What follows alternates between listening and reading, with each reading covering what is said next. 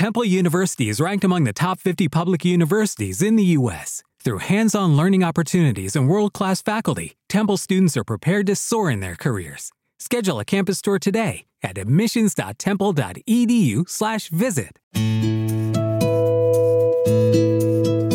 Eugene Smith eh, fue un fotoperiodista de talla internacional.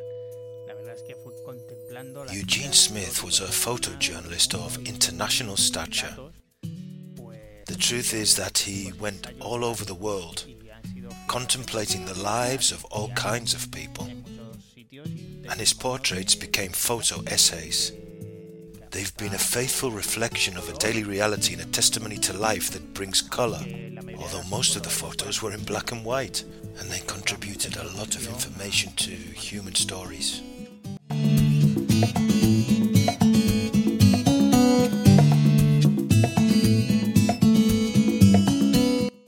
Tourism in Deleitosa. Smart tourist signs in audio format. Eugene Smith. Eugene Smith is one of the most important photographers in history and lived from 1918 to 1978. Born in Kansas in the city of Wichita, USA, he finished his studies and began his professional career at two local newspapers. He soon moved to New York and began working for Newsweek.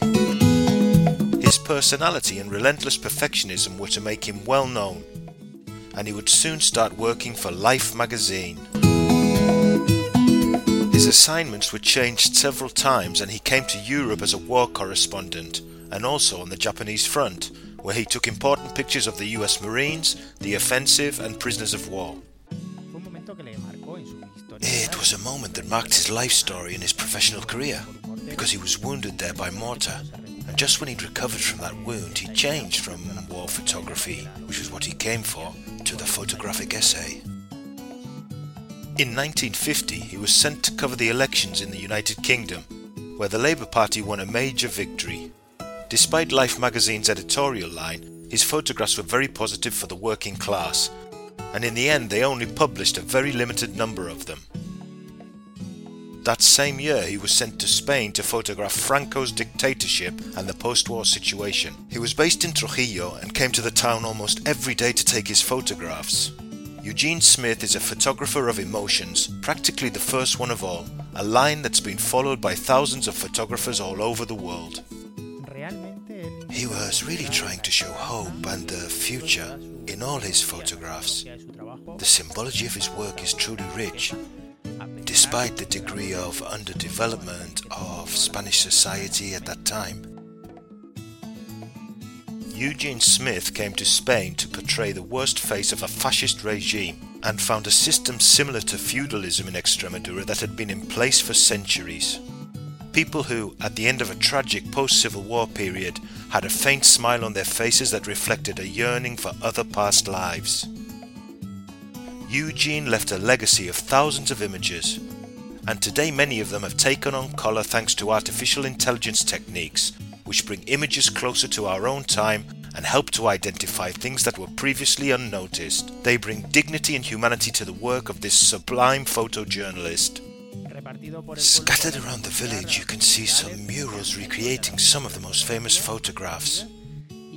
And there's also an exhibition in the town hall that can be visited every day in the morning. y se están desarrollando And virtual panels are being developed so that the photographs can be seen in different public spaces. refleja el momento de The truth is that a time when people were right in one of the worst moments in the history of this town is reflected, but it's really all of enormous value, both historically and photographically. Eugene's controversial and nonconformist personality marked part of his life, which led him to change direction again and again.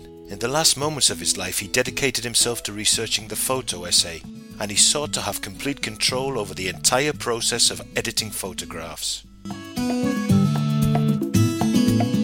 Currently, there is a William Eugene Smith Foundation which promotes humanist photography and, since 1980, it's been awarding prizes to photographers committed to capturing the figure of the human being in moments of his or her life without paying attention to any conditions other than people.